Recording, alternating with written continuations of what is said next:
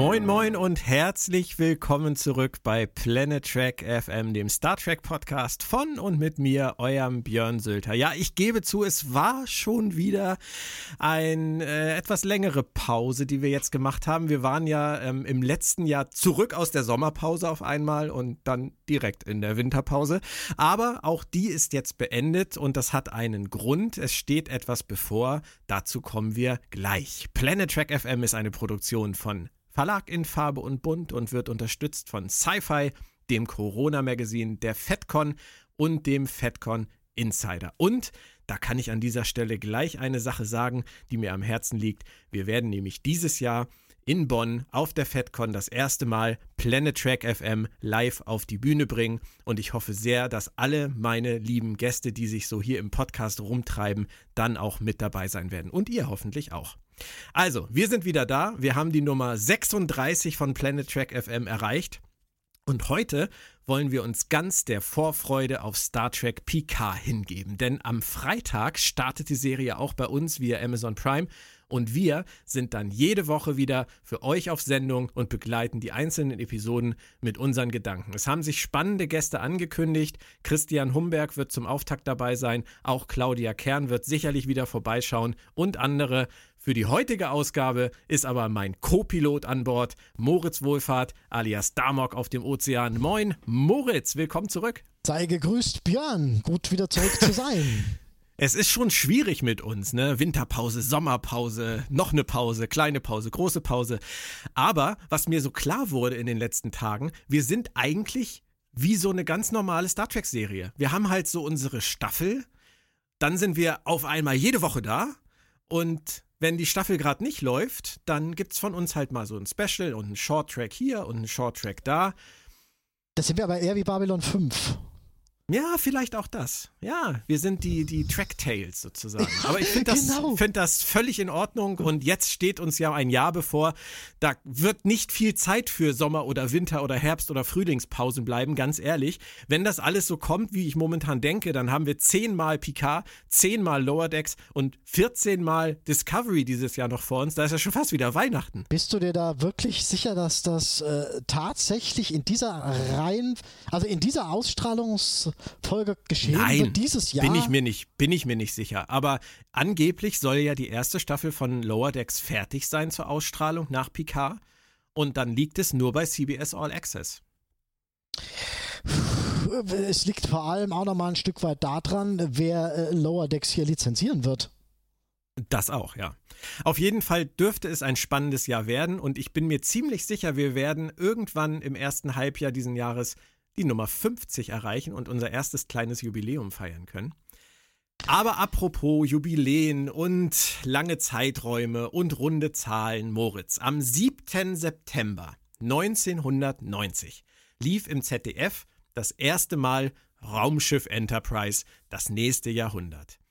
Wir beide, wir haben ja am gleichen Tag Geburtstag, ja. aber nicht im gleichen Jahr.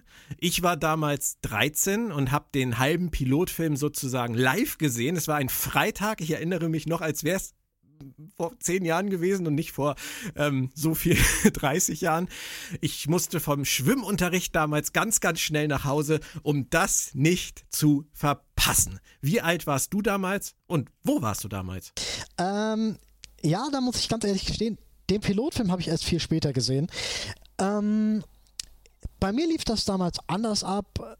Und zwar wurde ich in der Schule von meinem damaligen besten Freund irgendwann äh, darauf angesprochen, von wegen Star Trek, Raumschiff Enterprise, bla bla bla, äh, Science Fiction und Weltraum und äh, musste mal gucken, Freitagabend. Und ich so, jo, das machen wir doch mal. Und dann war meine erste Episode eher die Schlacht von Maxia. Und da erinnere ich mich noch sehr gut dran, weil, äh, äh, wie man ja lesen kann auf ähm, Planet Trek FM von meiner äh, Star Trek Mythologie, dem äh, großen Familienstreit, der nicht ganz so groß war, der fand an diesem Abend statt, weil ich das Abendbrot quasi ähm, zugunsten von Star Trek habe ausfallen lassen und meine Mutter von dieser Aktion gar nicht so begeistert war und mit meinem ja. Vater dann den ähm, großen Dialog im Anschluss hatte von wegen, ist das, sollte er sich das angucken?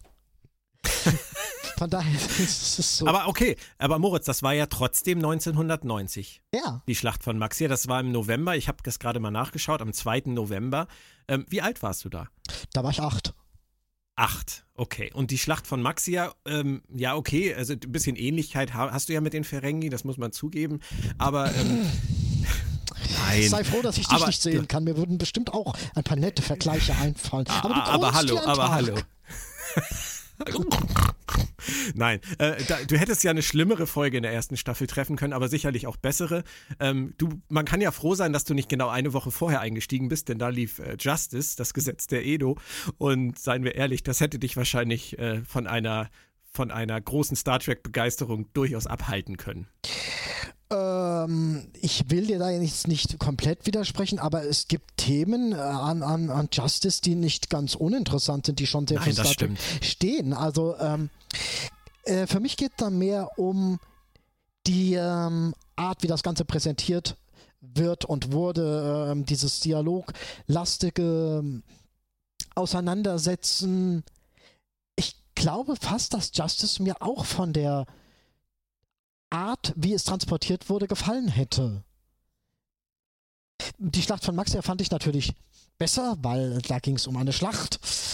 Und ein Achtjähriger mag Schlachten. Das ist nun mal. so.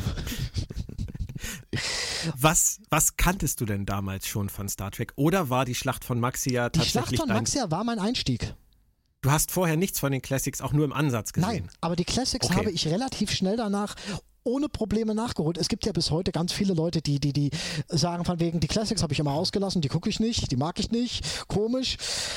Hat mich nie gestört. Ich habe mich gefreut. Yay, es gibt, es gibt noch eine andere Star Trek-Serie, äh, die sogar was mit der neuen ein Stück weit zu tun hat, im selben Universum spielt, die sogar schon irgendwie komplett verfügbar ist. Äh, das fand ich toll. Irre, oder? Das war großartig. Also so, so, so Momente gibt es heute eigentlich gar nicht mehr. Stell dir das, aber stell dir das mal vor, heutzutage ein 8 oder 10 oder, oder 13-Jähriger, der heutzutage Star Trek Discovery oder Star Trek PK guckt und zu seinen Eltern läuft und sagt, guckt mal, so eine geile neue Serie. Und der Papa oder die Mama sagt einfach nur, du kannst auch noch 780 andere Folgen und 13 Kinofilme gucken. das, das ist doch der Hammer, oder? Ja, ich meine, stimmt. Du hast da, du hast da, ich habe damals ja, als das anfing, hatte ich die Classics ja schon komplett geguckt. Das heißt, ich habe wirklich auf was Neues gewartet. Ähm, nicht so wie die ganzen anderen Fans, die seit den 60ern oder seit den Kinofilmen äh, gewartet haben. Aber ich habe gewartet und du konntest zumindest nochmal zurückgehen und diese ganze tolle Classic-Serie nachholen. Das ist ja, da, da hattest du ja dann wirklich auf, auf Ich ewige hatte- Jahre bis hatte- 2005 Ich hatte ganze niemals Sonntage und Samst, also ich hatte ganze Sonntagmorgende und Samstagabende, wenn meine Eltern entweder äh, äh, laufen, Radfahren oder, oder rudern waren, wo ich äh, vier, fünf, sechs Episoden am Stück geguckt habe. Ich habe mit acht Jahren schon dieses neumodische, wie heißt das? Bitch. bingen. Bingen betrieben. Das ist für Ja. mich ein ganz alter Hut. Ähm, weißt du noch, wie deine ersten Gefühle für die Serie ausgesehen haben? Ähm, schwer zu sagen. Hm. Interessiert, erstaunt, erfreut. Ich, ich fand es einfach, ähm, das liegt auf jeden Fall an meiner Behinderung. Es war halt tatsächlich im Vergleich zu vielen äh, kindgerechterer Unterhaltung äh, äh, im Zeichentrickformat. Es war, es, das werde ich noch hunderttausend Mal sagen. Star Trek ist in seiner Erzählart und Weise sehr, sehr, sehr unvisuell. Und das macht es für viele, viele, viele Behinderte, Blinde, die mit Serien im Grunde eigentlich nicht viel äh, anfangen wollen oder können, trotzdem noch interessant. Mhm. Ähm, von daher war das für mich einfach eine ganz neue Dimension an ja, Unterhaltung, an, an, an ja, war für mich halt was Besonderes. Mhm. Und das direkt in der ersten Staffel. Ja, schon. Schon. Okay. Also ich ähm, stehe der ersten Staffel auch, glaube ich. Irgendwann werden wir sie hoffentlich mal besprechen in einem äh, zwei bis drei Stunden Podcast. Na, das hoffe ich doch. Ähm, da bin ich wirklich gespannt drauf, weil das das erste Mal sein wird, dass ich sie am Stück, also kontinuierlich nochmal äh, äh, ähm, konsumieren werde. Ja. ich finde vieles von damals nicht. Sie hat ihre Höhepunkte, sie hat ihre äh, abstrusen, abstrakten Tiefpunkte, die aber, wenn man mal ganz ehrlich ist, die meisten Serien in ihren ersten Staffeln haben, viel eher als in, in, in späteren Staffeln. Von daher ist das einfach nichts, nichts Neues. Nein, es, es gab definitiv starke Folgen. Also wenn ich da an die ähm, Folge äh, 1100101 zum Beispiel denke oder ähm, ähm, das Duplikat Data Law oder der große Abschied, äh, The Big Goodbye, mhm. da waren so einige Sachen dabei, ähm, die mir wirklich gefallen haben. Also ich würde sagen, so ein Drittel kann man noch gut gucken, aber mindestens ein Drittel sollte man auch vielleicht heutzutage die Finger von lassen. Ja, aber das stimmt schon. Es gibt ein paar. meiner ein paar. Begeisterung hat das auch überhaupt kein, äh, hat das überhaupt kein, nicht den Drive irgendwie Nie. genommen. Ich habe, ich war damals, das war für mich ein Pflichttermin. Also wenn ich, ja, wenn ich freitags von der Schule gekommen bin, ähm, es ist, ich musste das gucken und ich war unfassbar sauer, als im Juni damals 1991 ähm, das ZDF auf einmal Schluss gemacht hat. Habe ich nie verstanden. Hab mitten in der zweiten Staffel. Nie, das war nee, nee, die, in der die Folge hier. Ach so, ja, gut, das hast du Ja, recht. mitten in der zweiten Staffel haben sie auf einmal nach der Folge ähm, der Austauschoffizier Schluss gemacht. Haben ja. sie Schluss gemacht und, und haben dann erst im Februar zweiter, äh, 1992 weitergemacht. Ja. Also, das, das war für mich wie, wie abgesetzt. Ja. Also, diese, da hatte ich, hatte ich was gefunden, wo, was mir wirklich meine, meine Kindheit äh, aufgehellt hat und dann war es weg. Ja, Danke, das ZDF. war schon merkwürdig. Viel schlimmer war es ja bei mir, ähm, als das ZDF ganz aufgehört hat, äh, Next Generation zu versenden. Und es dann als Sat 1 ging, weil ähm, ich komme aus einer sehr mittelalterlich angehauchten Familie. Wir hatten kein Kabel. Und ich hatte ein gewaltiges Netz an, an, an äh, Bediensteten mir herangezüchtet. Äh, das ging sogar bis zu Ex-Freundinnen meines Bruders, die mir, die mir Star Trek aufnehmen sollten, äh, auch getan haben. Äh, infolgedessen habe ich ziemlich viel durcheinander gesehen, was ja im Prinzip auch ging. Aber, aber trotzdem, es war, es war, da trudelten mal zwei Wochen später noch Folgen von, von einem Monat ein. Das war ziemlich, das war so wie mit unseren Podcasts. Also hey, Vorsicht. Nein, aber ich und, und ich frage mich, Moment, ich frage mich jetzt gerade wirklich, ob das was ist, was mir verloren gegangen ist. Ich habe mich damals über langweiligere oder, oder in Anführungszeichen schlechtere Folgen nicht so sehr, hm, soll ich jetzt sagen, geärgert oder die haben mich nicht so gestört wie heute. Nee, das ist definitiv so. Also das war bei mir auch auf jeden Fall so. Dass man hat das damals wirklich viel, viel unreflektierter wegkonsumiert. ich würde gar nicht mal und sagen unreflektiert. Du hast an jeder Episode noch irgendwas gefunden, was, was du irgendwie gut fandest. Ja, aber wir haben uns ja beide, das, das müssen wir ja zugeben, wir haben uns ja beide damals mit 8 und mit 13 ähm, und in den Jahren danach bei weitem nicht so viele Gedanken darüber gemacht wie heute. Das ist richtig. Das ist auf jeden Fall richtig klar. Man kann das natürlich auch immer gerne als Zerreden bezeichnen und da ist sicherlich was dran ähm, dieses, dieses naive, kindliche Star Trek-Erleben vermisse ich manchmal auch wirklich. Also, dass ich mich einfach nur hinsetze und mich davon im positiven Sinne berieseln lassen konnte, in diese Welt eintauchen konnte, ohne danach ähm, seitenweise darüber zu schreiben, zu sprechen, im Internet zu lesen, die ganzen Hater-Kommentare zu lesen, dann noch einen Podcast aufzunehmen und darüber zu sprechen und noch mehr Sachen zu finden, die vielleicht nicht stimmen, die komisch waren, ähm, die man hätte besser machen können. Es ist eine ganz andere Art der, der Rezeption, die wir da heutzutage fahren, äh, als damals in den, in den 80ern, 90ern.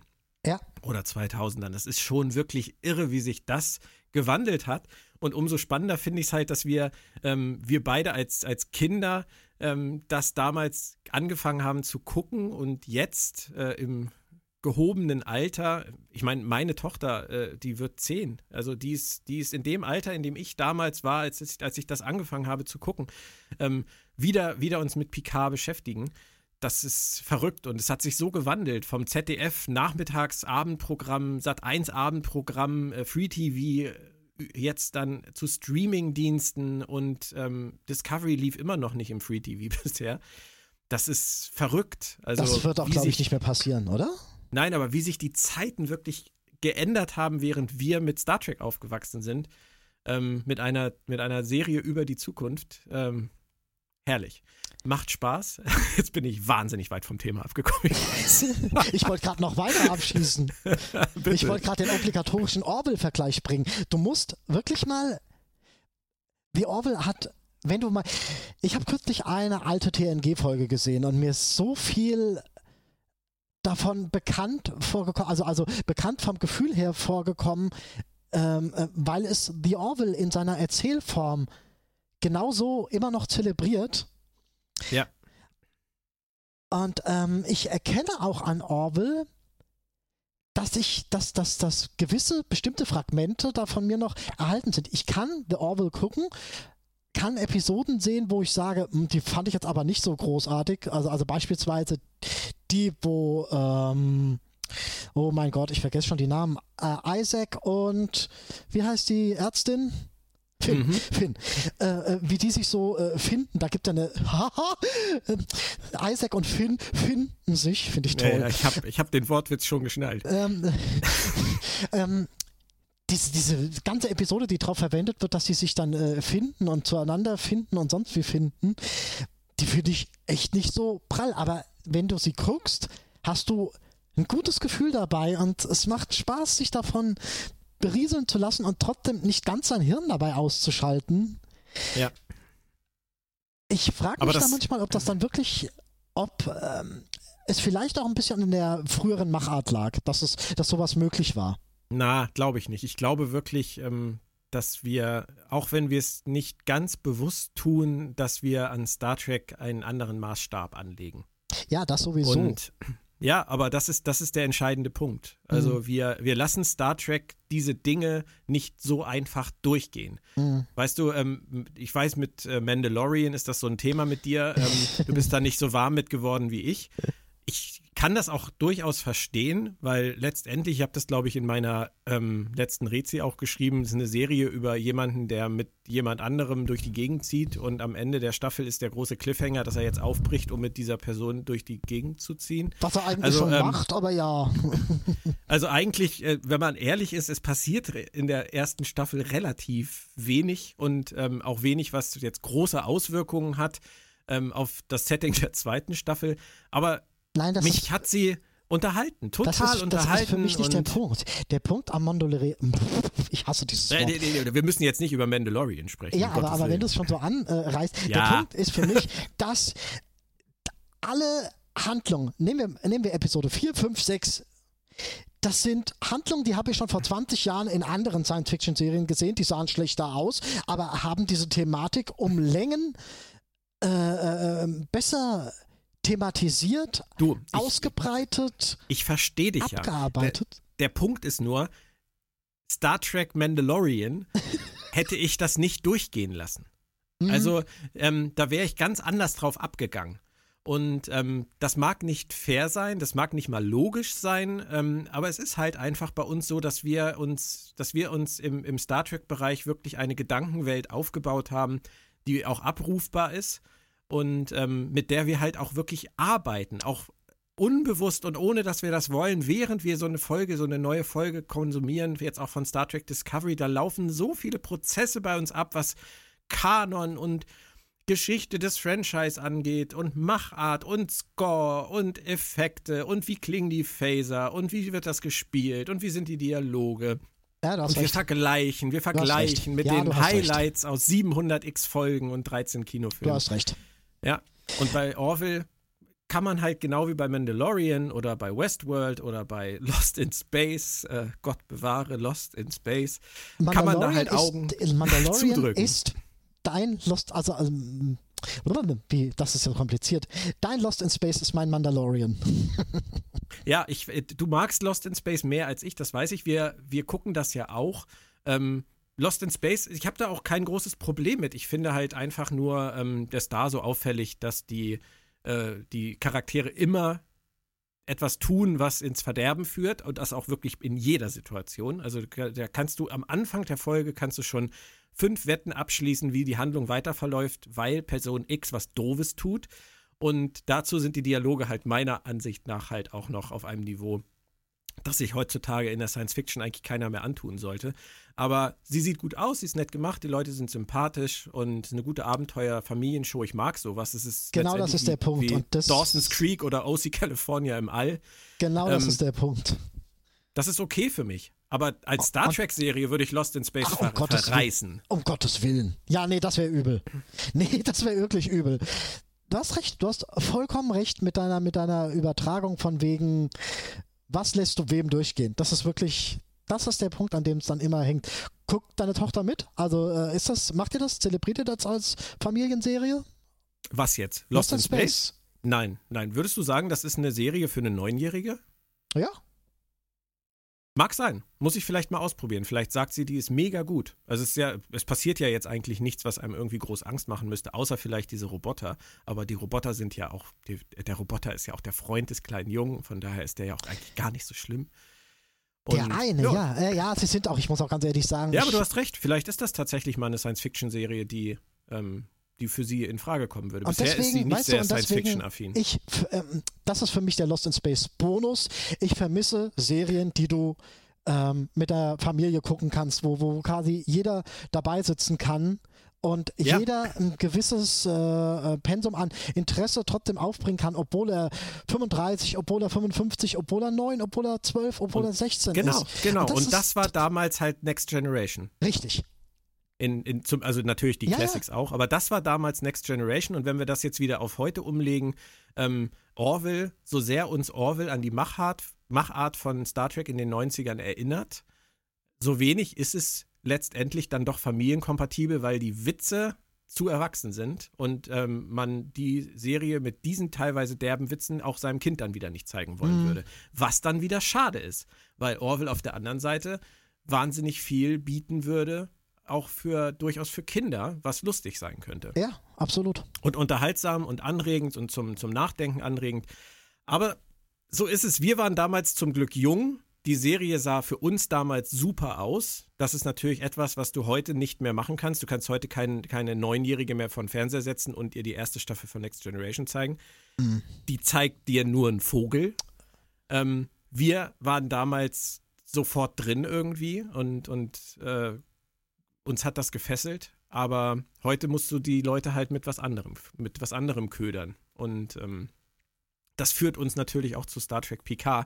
Aber kurz noch gefragt, wie hat sich das für dich über sieben Jahre Serie entwickelt, deine Leidenschaft ähm, für, für, die, für diese Serie oder für Star Trek? Was hat sie beigetragen zum Trekkie Moritz? Sie hat mich erschaffen. Holla.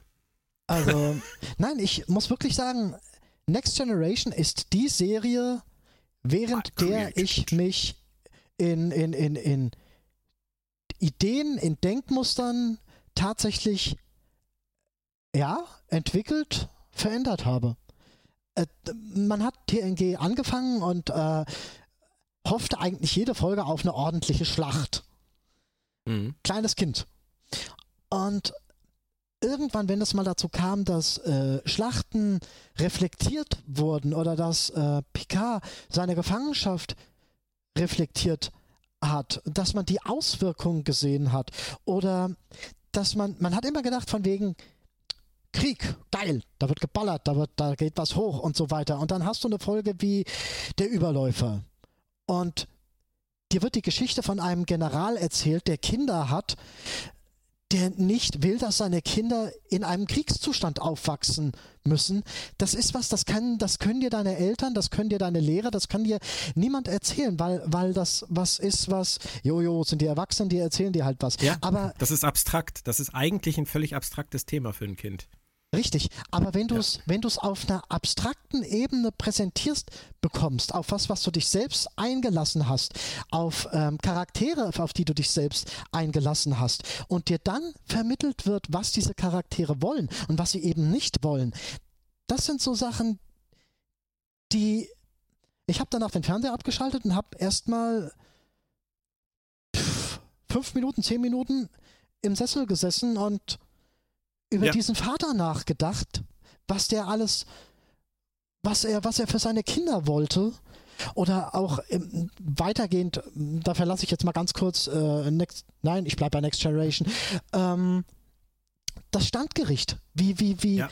da, wie Ereignisse, die man als Kind im Prinzip total abfeiern würde, auseinandergenommen werden. Großartig. Es ist einfach, ja. du kriegst auf diese Art und Weise Konsequenzen vermittelt, wie, wie diese Admiralin rekapituliert von wegen, da sind, bei diesem Zwischenfall sind 10.000 Menschen gestorben. Diese, diese Intensität, die trifft dich auf eine ganz andere Art und Weise, wie wenn du es im real, wenn dir jetzt jemand im realen Leben auf, ich nenne es einfach mal aufzwingt. Du lernst spielerisch, du lernst bei TNG, wenn du dich darauf einlässt, wirklich, ja, spielerisch trifft es halt nicht so ganz, aber da muss ich noch, da muss mir noch das richtige Wort für einfallen. Du lernst in einer dir selbst geschaffenen, dir selbst ausgesuchten Umgebung und das ist vernünftig.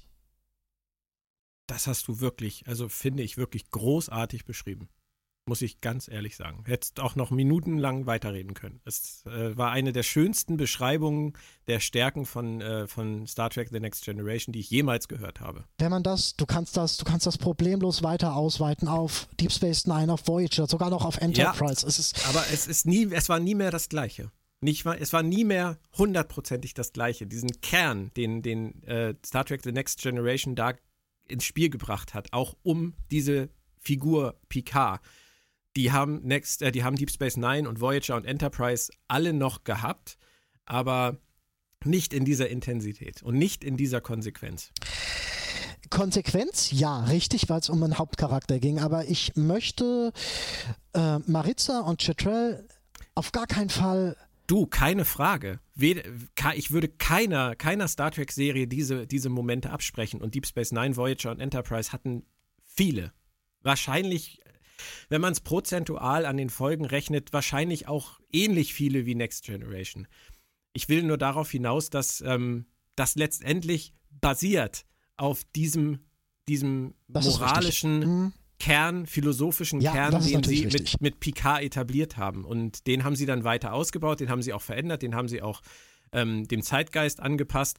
Aber ähm, letztendlich hätten Deep Space Nine, Voyager und Enterprise auch im, im Vorspann schon stehen haben können, äh, based on Star Trek The Next Generation, das ist richtig. bei Gene das Roddenberry, weil sie der Serie viel näher waren. Das ist richtig. Was, was die Aussage angeht. Mhm.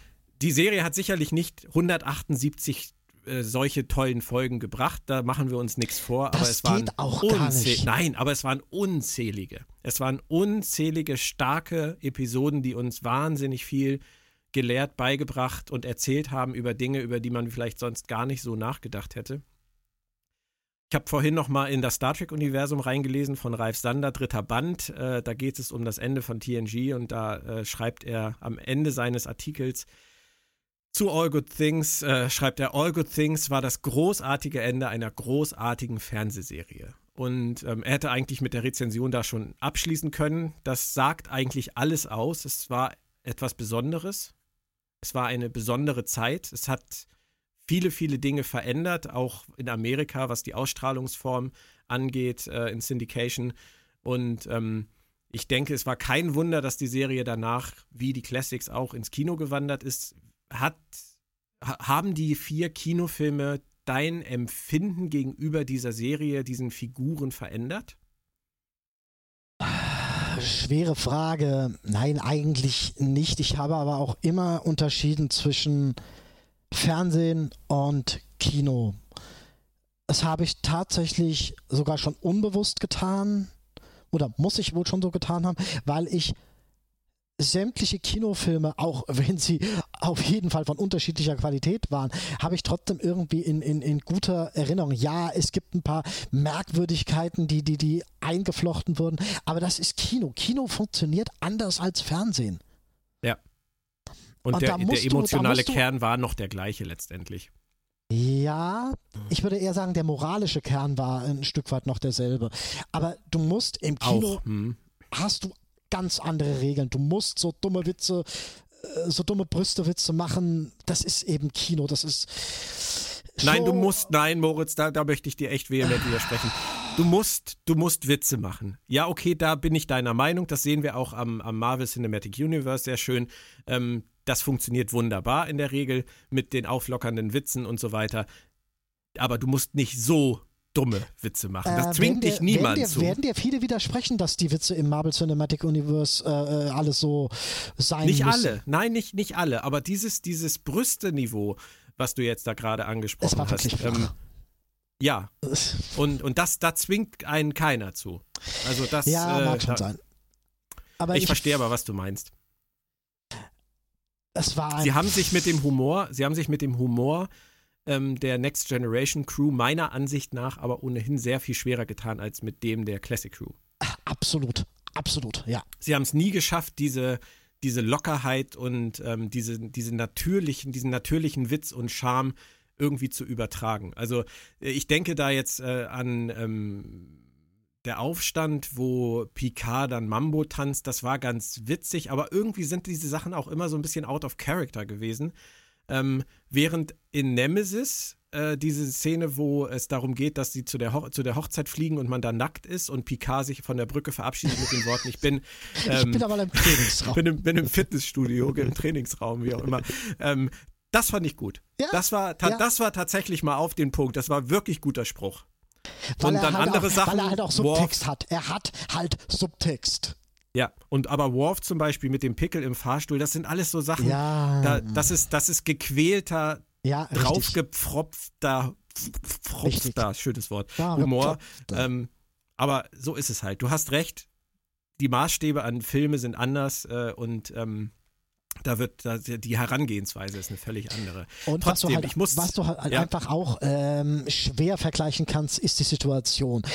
Ähm, die Kirk-Ära wurde elf Jahre nach ihrem Ende ins Kino übertragen. Waren es elf? Ja, es waren elf, so im Großen und Ganzen, oder? Ähm, Zehn, Punkt- ja. Hm.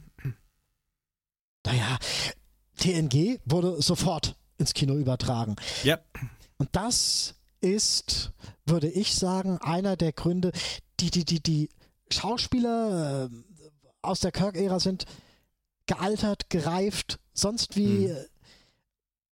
Für die war das nochmal ein neuer Anfang und ähm, da Ja. haben die auf ganz andere Dinge wieder Wert legen können oder Wert gelegt. Und äh, der erste Star Trek-Film, also Motion Picture, ist, ist ja auch so ein bisschen gequält in, in, in bestimmten Belangen. Also, sie hatten sich noch nicht wieder eingegroovt Ja. in das, was Star Trek eigentlich sein Ja. soll. Obwohl ich den Film wirklich viel besser finde als seinen Ruf inzwischen. Aber du hast recht. Die Situation kann man einfach nicht vergleichen. Aber ansonsten, Nein. ja, Ähm, ich hatte eben von Ralf Sander gesprochen und vom großartigen Ende einer großartigen Fernsehserie. Hat Star Trek Nemesis als Schlusspunkt für diese Crew dieses großartige Ende einer großartigen Fernsehserie kaputt gemacht? nein, für mich eigentlich nicht. Aber ich habe auch äh, den interessanten Weg genommen. Ich war krank an dem Tag, an dem dieser Film rauskam. Also Okay. hier, hier angelaufen ist. Und ähm, ein guter Freund damals hat, ja, ich hm, werde es verfeinern, hat mir das Buch vorbeigebracht. Und ich, Okay. habe, ich habe an diesem krank seienden Nachmittag habe ich das Buch gelesen. Und da sind Szenen drin, die es im Film, die es nicht in den Film geschafft haben. Das macht den Film zum einen tatsächlich noch mal ein Stück runder und zum anderen mag ich im Schnitt tatsächlich diese Art, dass für jeden oder für viele Charaktere nach Nemesis ein Umbruch stattfinden wird. Also, ja, Data stirbt, Riker und äh, Troy haben endlich geheiratet und werden ihr eigenes Schiff übernehmen. Picard wird sich ein Stück weit seine eigene neue Crew Teile davon zusammenbauen müssen. Es hat einfach tatsächlich einen Neubeginn. Und ich mag, wenn das Ende einer Serie auch gleichzeitig ein Neubeginn ist. Das finde ich großartig, weil äh, das so ein Stück weit das Leben widerspiegelt. Das stimmt. Da hast du sicherlich recht. Ich hätte äh, auf einige Versatzstücke in dem Film verzichten können. Ich hätte auf das, äh, das Shinson-Klon von Picard fast verzichten können. Ich hätte auf äh, Bedrohung für die Erde verzichten können und ähm, ich hätte auf Datas Tod, glaube ich, auch verzichten können damals. Ähm, war, bin nie warm geworden mit diesem Opfer und bin nie warm geworden damit, dass sie der Meinung waren, sie mussten dieses Opfer in diesen Film bringen. Aber grundsätzlich hast du recht. Und der Film ist, glaube ich, auch ein bisschen unterbewertet. Ähm, er ist in gewisser Weise ist er der, der, die letzte Zuckung von Rick Berman ja gewesen, ähm, der nicht bis zum Ende nicht den Mut gefunden hat oder nicht durfte, ähm, man weiß es nicht, etwas Neues zu probieren, etwas wirklich Neues zu probieren. Und ähm, so fühlt er sich, finde ich, halt auch an. Star Trek war zwischen 2000 und 2005 sowieso in einer generell zuckenden Phase. Ist einfach so. Eben, eben. Und Egal, Nemesis ob das jetzt ist da Serien halt, oder Film war.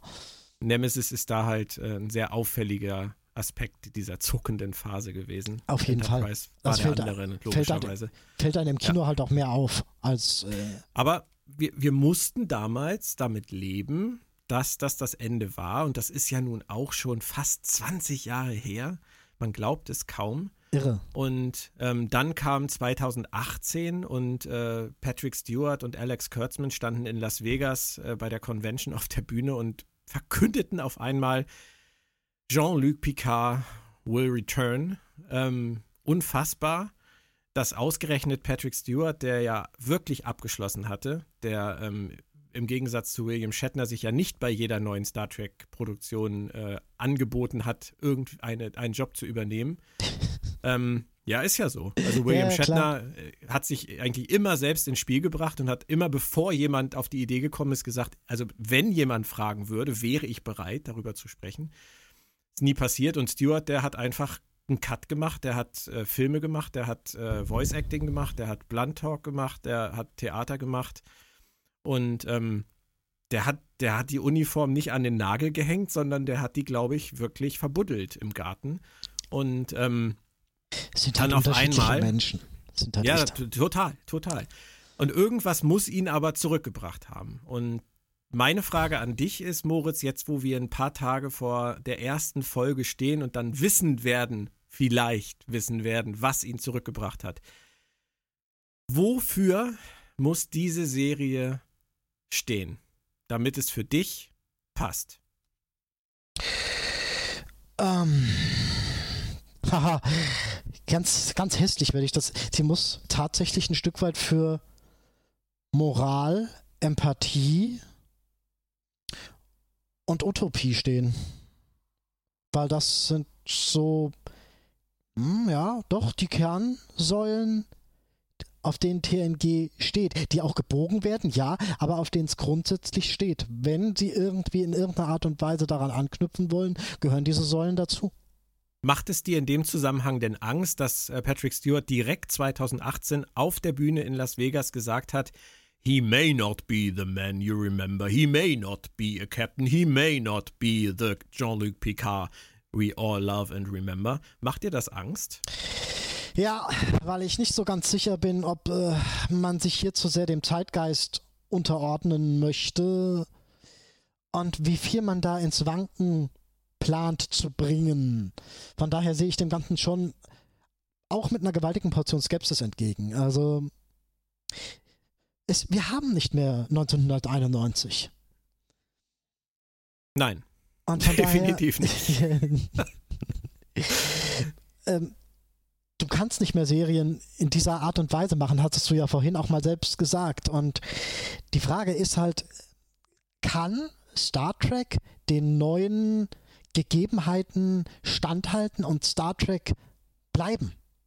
Und äh, da hat Discovery schon ähm, diese Frage hat Discovery schon sehr zwiespältig bis ungenügend mitunter beantwortet. Also ja, aber da war die Fallhöhe zugegebenermaßen dann eine andere, weil keine ikonische Figur im Mittelpunkt steht.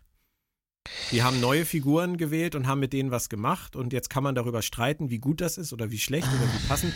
Aber sie haben zumindest kein, keine Star Trek-Ikone ähm, fehlgeschrieben oder ja, ruiniert aber es hat oder Star Trek was im auch Titel. Immer. Es hat für mich Star Trek im Titel und das ist es für ist mich ja auch Star Trek Punkt. Moritz. Das haben wir das es ist ja auch Star Trek. Wir haben ja nun oft genug das Thema gehabt, dass Discovery in, in den best, besseren Momenten oder in den guten Momenten wirklich sehr, sehr stark versucht, Star Trek zu sein. Ja, es aber auch genauso gut mit dem Hintern einreißen kann. Also ja, das ist ein anderes Thema. Und ähm, die Gefahr besteht natürlich auch jetzt bei Star Trek PK.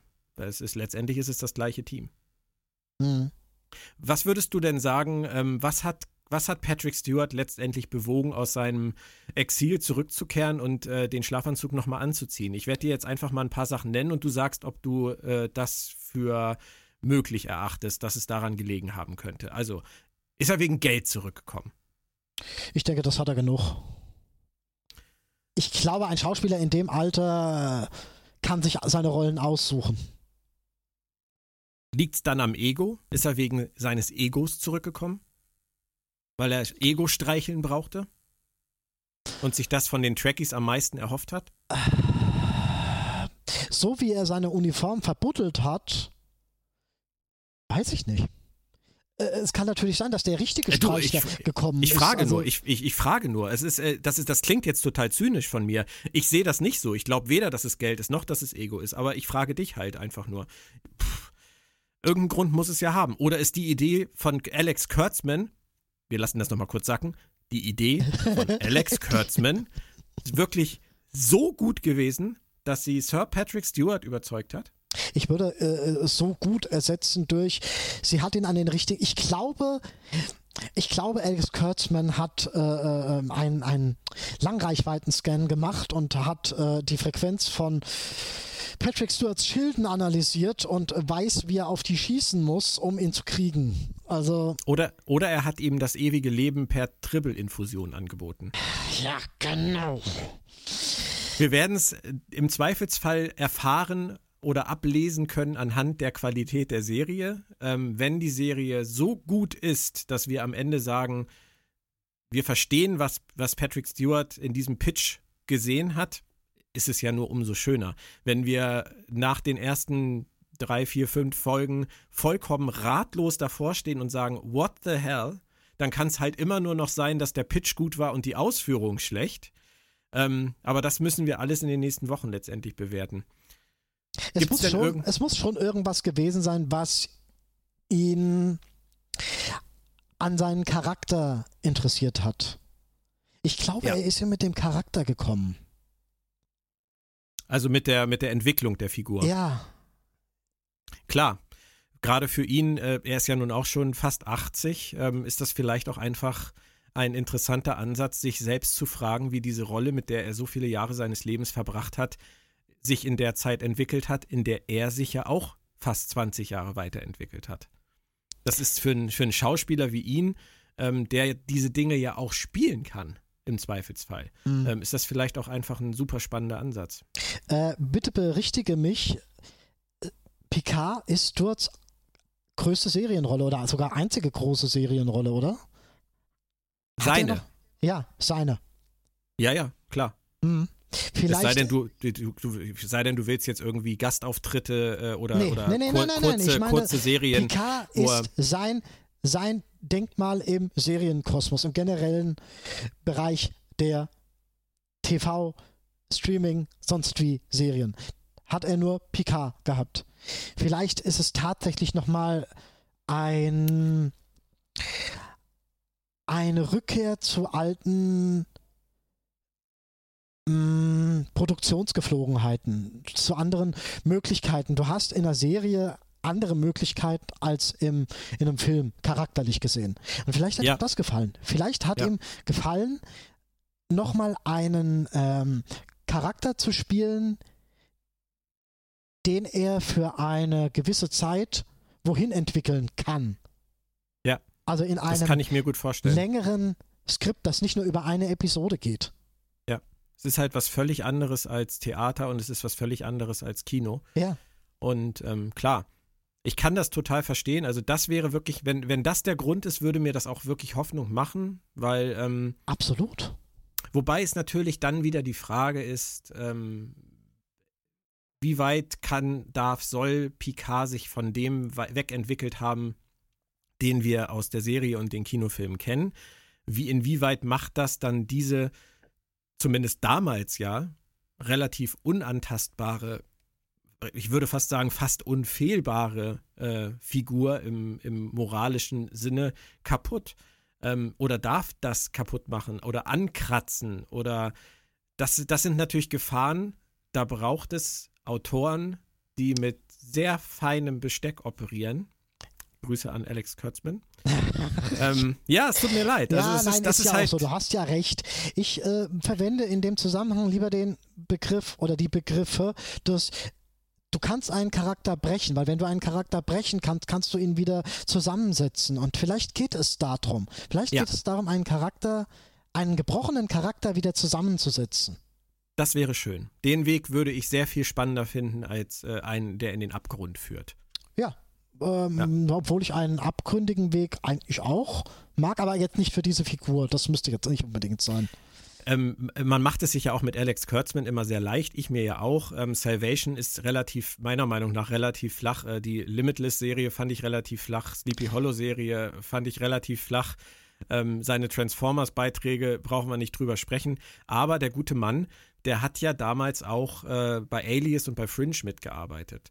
Und ähm, das sind ja schon Serien, die einen etwas anderen Anspruch hatten als äh Anspruch ja, aber sich immer ganz gern am, am, am, am zeitgeistlichen Charakterfokus ja, äh, Machart bewegt haben. Das ist richtig. Ich würde Alex Kurtzman definitiv nicht als, als großen Drehbuchautoren bezeichnen. Und ganz aber, ehrlich, ähm, Elias, muss er auch nicht. Ganz ehrlich, Elias ist ab einem gewissen Punkt wird's lächerlich.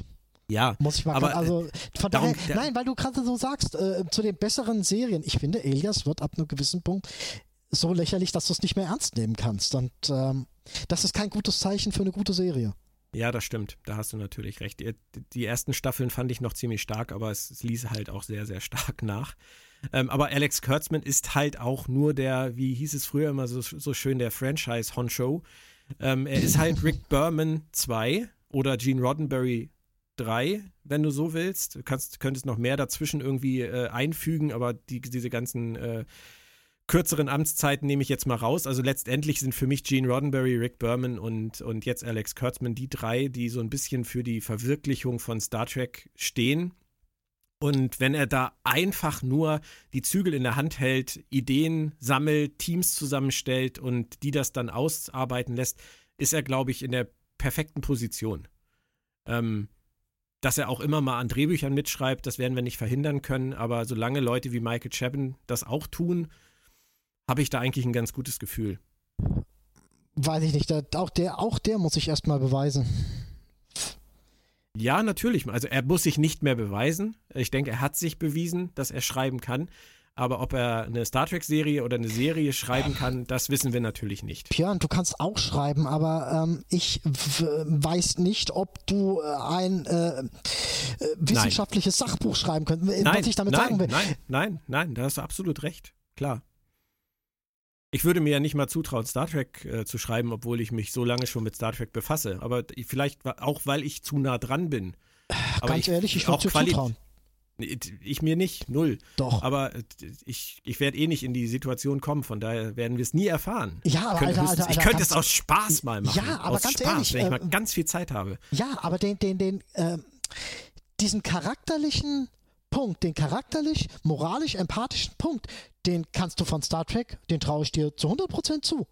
Also, aber ob ich dann, ob ich dann eine gute Idee hätte ähm, für eine Serie und für eine Handlung und ob ich nicht als Fan viel zu viele äh, Figurenfässer aufmachen würde, ähm, die es gar nicht bräuchte, weil man ja immer sehr leicht in diese, diese Fanschiene reintappt, dass man dann auf einmal alle auftreten lassen will, die man jemals irgendwie. Das ist natürlich hat. richtig. Ja, ja, natürlich. Weißt du dann, ach Garak, ach Gott, ja, ach, da gibt es doch noch so viel. Kann nicht Quark kurz und kann der nicht kurz und kann der nicht kurz. Und wenn ich jetzt schon einmal Star ja, Trek schreiben natürlich. darf, dann Gefahren muss die auch sind natürlich noch. dabei. Ja. Aber trotzdem, also wenn du jetzt um die Ecke kommen würdest und sagen würdest, ich habe eine Idee, in der äh, Lieutenant Worf äh, äh, äh lernt, äh, keine Ahnung, Tennis zu spielen. Nee, besser nicht. Aber. Paris Squares dann vielleicht lieber. Ja, oder so. Nein, äh, was, was ich sagen will, wenn du eine charakterliche Entwicklungsidee hättest, wäre ich mir sicher, dass die in das ähm, Universum und in die Idee von Star Trek reinpassen würde. Von daher halte ich dich durchaus für geeignet. Das war jetzt wirklich genug Honig, vor allem. Ähm, es ist ja immer noch nicht gesagt, dass das dann auch nur ansatzweise unterhaltsam wäre. Aber das ist ja auch zum Glück nicht das Thema, weil zum Glück können wir uns zurücklehnen und können über das sprechen, was die machen und äh, müssen uns dem nicht selber stellen. Ähm, aber noch ganz kurz zu diesem Fanboy-Tum und dieser Gefahr, zu viel in den Topf zu werfen. Ähm, wie stehst du denn den angekündigten Gastauftritten von äh, Riker, Troy, Hugh und Seven of Nine gegenüber? Äh, klingt natürlich erstmal ein bisschen äh, fängerisch, aber mal angenommen, sie machen eine kontinuierlich ohne Füller erzählte Staffel über zehn Episoden mit einer stringenten Geschichte, die ihn an verschiedene Orte führt. Ja, dann kann man die möglicherweise gewinnbringend, vernünftig, sodass es Sinn macht, einbauen. Kann schon gehen. Ja, kann, kann gehen, sehe ich genauso. Ich freue mich auch total drauf. Also, muss ich, ganz ehrlich sagen, ich freue mich am meisten auf Jerry Ryan. Ich freue mich auf Riker. Ja, aber ich denke mal, Riker mich, und Troy. Ich freue mich auf seine Tochter. Ja, die man im Trailer ja. gesehen hat. Ja. Weil das ist meine Lieblingsszene aus dem Trailer. Interessanterweise ist das meine Lieblingsszene aus dem Trailer, wo, ja. wo, wo, wo äh, die eigentlich handlungstechnisch komplett irrelevant ist oder, oder ja. auch nichts über die Handlung aussagt. Aber ich mag dieses du sollst nicht so schreien. genau. Und er steht da wie im Wahn in der Küche und schnippelt da irgendwie Essen mit der Schürze. Das ist herrlich. Das ist Blockhütte Riker und voll angepisst von, seinem, von seinem nervigen Kind. Ja. Jeder, jeder kennt es. Ähm, beim 20. Mal, Papa, ist es halt irgendwann anstrengend und dann, oh, es ist Picard. Aber weißt du, das wird ein Intermezzo sein. Da machen wir uns doch nichts vor. Er, irgendwie in, in der Staffel wird er an einen Punkt kommen, wo er Hilfe oder Rat braucht von seinen alten Freunden und dann besucht er die halt. Das wird, vielleicht ist es eine Folge, vielleicht sind es mit Glück, sind es vielleicht zwei. Ich denke eher, es ist eine. Aber Seven of Nine scheint ja genauso wie Hugh eher ähm, eine höhere Relevanz zu haben für die Handlung. Oder denkst du, Seven of Nine wird auch so ein ein, zwei Episoden-Ding? Ich weiß es nicht. Dazu weiß ich echt einfach noch überhaupt nicht, wie die Geschichte an sich gestrickt sein wird, wie viel Raum der Primärgeschichte gegeben wird, ob es nur die Primärgeschichte ist. Das ist schwierig. Ich weiß auch noch gar nicht, um was es geht. Es kommt ja auch echt drauf an, um was es geht.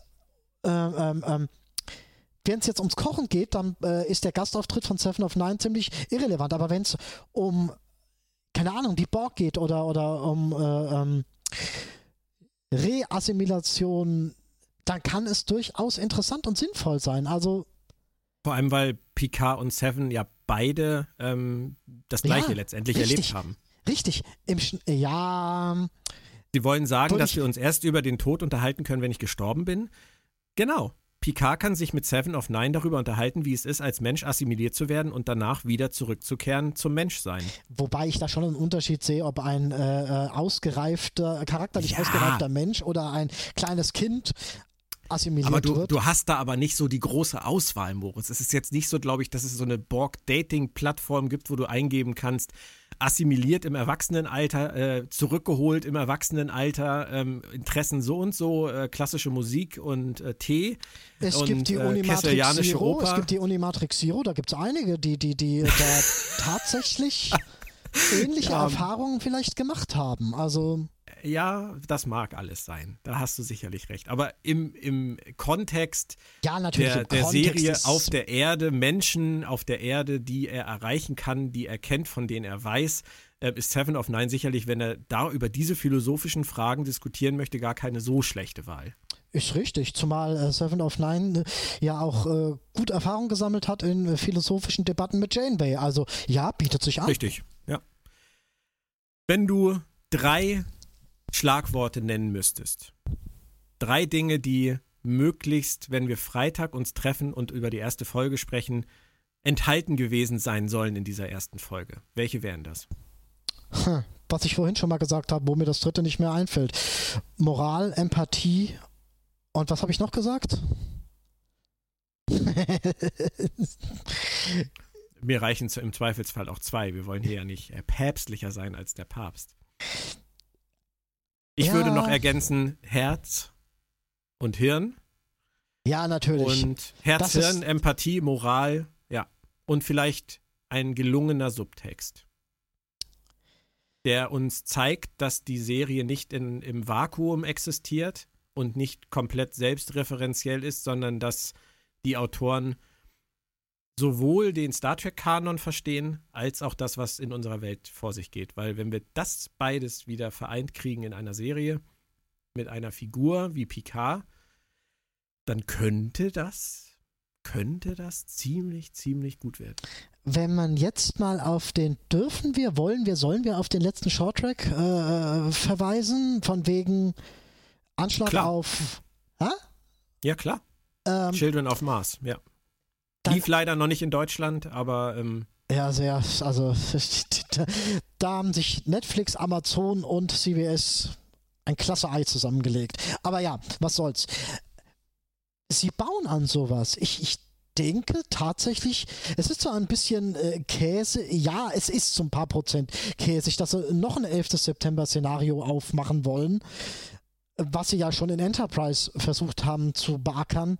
Und das Ganze jetzt nochmal zu machen, ja, zu einem gewissen Punkt käsig. Aber wenn sie gut damit jonglieren, wenn sie gut damit arbeiten, haben wir tatsächlich den Bezug zu ähm, Ereignissen oder zu, zu übertragenen Ereignissen, die, die den Verlauf unserer Weltgeschichte geändert ha haben. Also, mhm. ja. Ja.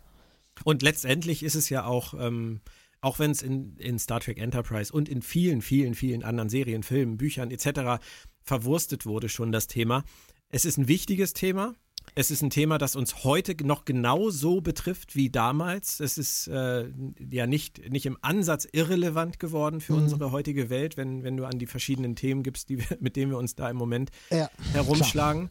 Und ähm, Enterprise hat es ja auch zugegebenermaßen jetzt nicht so mega toll umgesetzt. Also diese 11. Eben. September-Geschichte, ähm, was daraus geworden ist, das meine ich mit selbstreferenziell. Sie haben da Mhm. bei Enterprise haben sie was genommen, wo jeder sofort dachte, ah, okay, 11. September.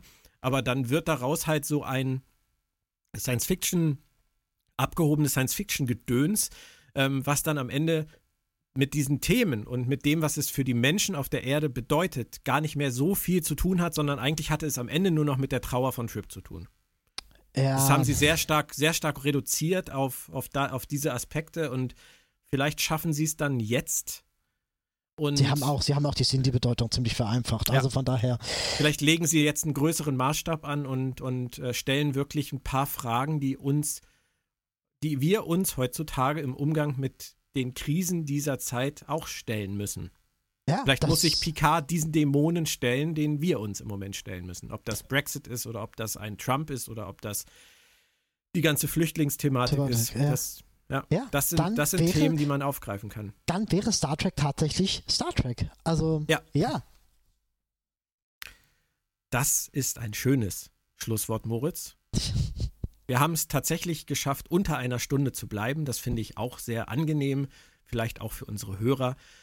Warten wir den Freitag einfach ab. Die erste Folge heißt Remembrance und ähm, Wer hat sie ich geschrieben? bin, ähm, das ist ein äh, relativ, relativ umfangreiche Liste aus ähm, Alex Kurtzman, Kirsten Bayer, Michael Chabon, James Duff und Die haben alle an dem Akiva Drehbuch, an diesem einen Drehbuch. Goldsman. Nein, also das Drehbuch haben, glaube ich, Akiva Goldsman und James Duff geschrieben, aber die Story haben die alle zusammen entwickelt.